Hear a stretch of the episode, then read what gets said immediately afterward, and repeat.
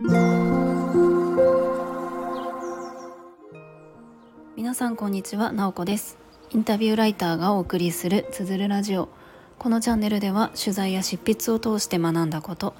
フリーランスの暮らしやキャリアの選択についてお話ししています。今日は1月16日月曜日です。皆さんいかがお過ごしでしょうか？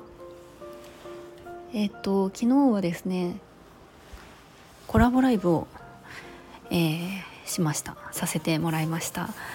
あのこのチャンネルではなくって教育ラジオですね。あの青先生の教育ラジオというチャンネル名で配信をされている青さんのチャンネルにお邪魔をしてえー、っと配信をしました。でテーマが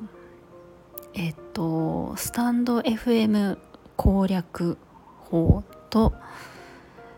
ノートメンバーシップをどう使っていくかみたいなところだったんですけどまあちょっと時間がなくって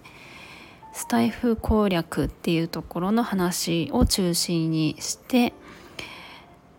ノートメンバーシップの話はまた次回1ヶ月後にしましょうということで終わりました、まあ、40分ぐらいかなあの配信をしたんですけれども聞きに来てくださった方本当にありがとうございます、まあ、やっぱりこう普段はそんなに私頻繁にライブ配信はしないんですけれどもたまにこうコラボライブとかやらせてもらったりするとなんかあの聞いてくださってる方とのやり取りがあったりとかして本当にそれは楽しいなと思いながらやっていました。でですねスタイフ攻略っていうテーマであの話そうとしたもののそんなに攻略っていうとこう何て言うんですかねちょっとフォロワー数を増やすみたいなところがやっぱり思い浮かぶなと思うんですが、まあ、青さんも私もそんなにフォロワー数を増やそうみたいなところを目的にやっていないのでちょっと攻略っていうよりかは、まあ、配信でどんなことに気をつけてるとかこうやってるみたいなところを話す時間でした。でまあ改めてあのどんなことを私は考えてるかなっていうのをちょっとえーと、ライブ配信の後とかも考えていたんですよね。なのでちょっと今日はその辺りをライブ配信の中でも話したことも含みつつ私が配信する時に大切にしていることをお話ししたいなと思います。まああのそんなにスタイフを始めた目的みたいな私そんなにこう明確にこのためみたいのはなくただなんか音声配信ってこう最近ちょっと話題になってるなみたいな感じで2年前にやってみた始めてみた みたいなところがスタートでした、まあ、やってみたら結構自分の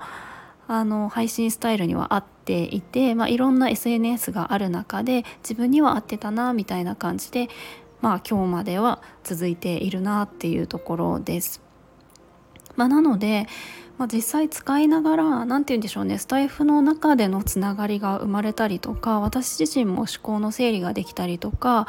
あそういうことができるので、まあ、とにかく自分自身が楽しく配信したりとかその中で出会いがあったりとかそういうのにつながったらいいなというふうに思って今やっています。でですね大切にしていることなんだろうなと思って、まあ、意識していることもあるんですけれども改めて言葉にしてみると3つあるかなと思っています。と1つ目が偽りなく自分の言葉で話すことで2つ目が聞き手の気持ちを想像すること3つ目が結論だけ決めて脱線を楽しむことかなと思っています。まあ、偽りなく自分の言葉で話すことっていうのはうんとまあいろいろあの配信をこう試行錯誤していく中でやっぱりなんかその有益な情報を発信しましょうみたいなそういったあのことを言われたりすることもあるんですよね。だからそういう配信をしてみたこともあるんですけれども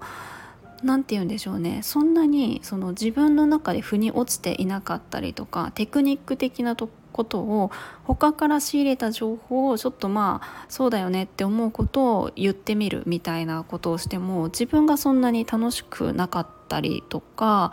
あとそんなに私自身のこう人となりがそこに出るわけではなかったりして、うんと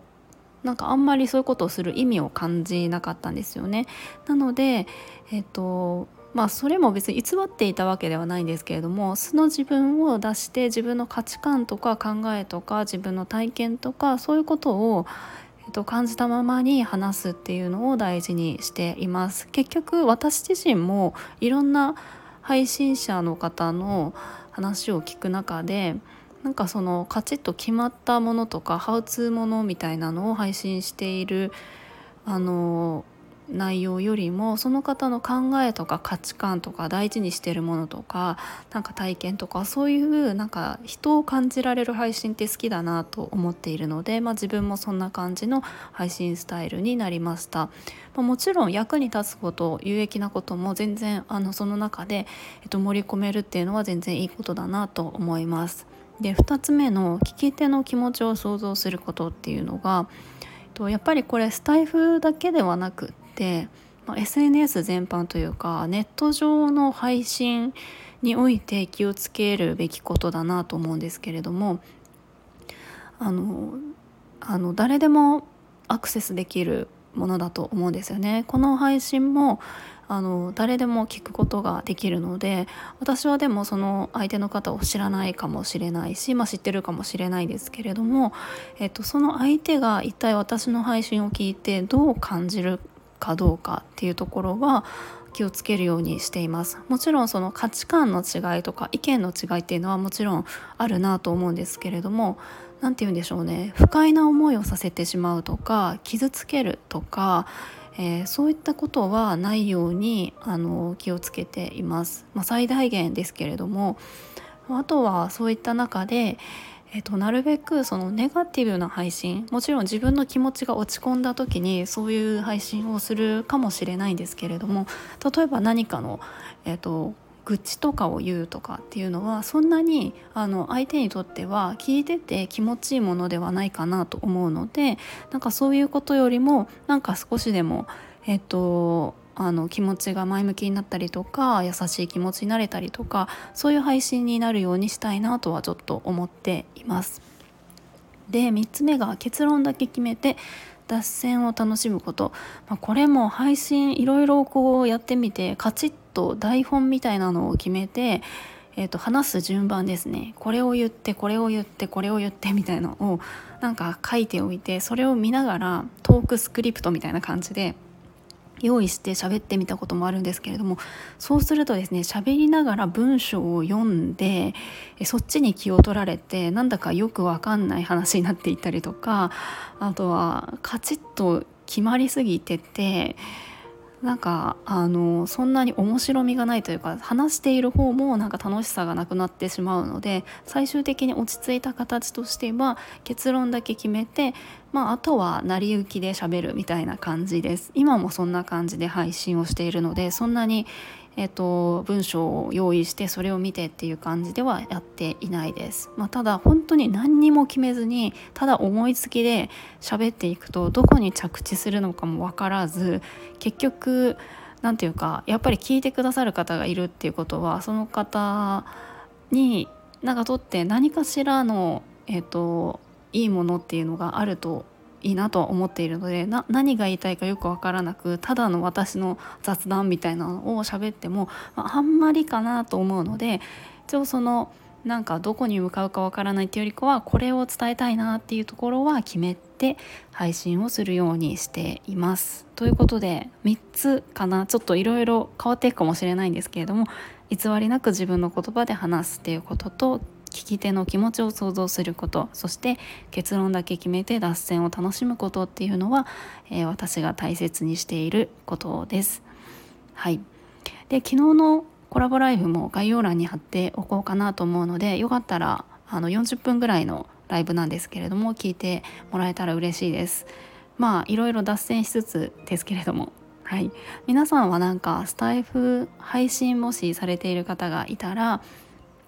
どんなことに気をつけていますか？そしてあの聞いてるだけっていう方もあのおられると思うんですけどもこういう配信は好きだなとかっていうのもきっとあるんじゃないかなと思っています。はいということで今日はあのスタイフで配信する時に大切にしていること3つをお話ししました。今日も最後まで聞いていただきありがとうございますもいもーい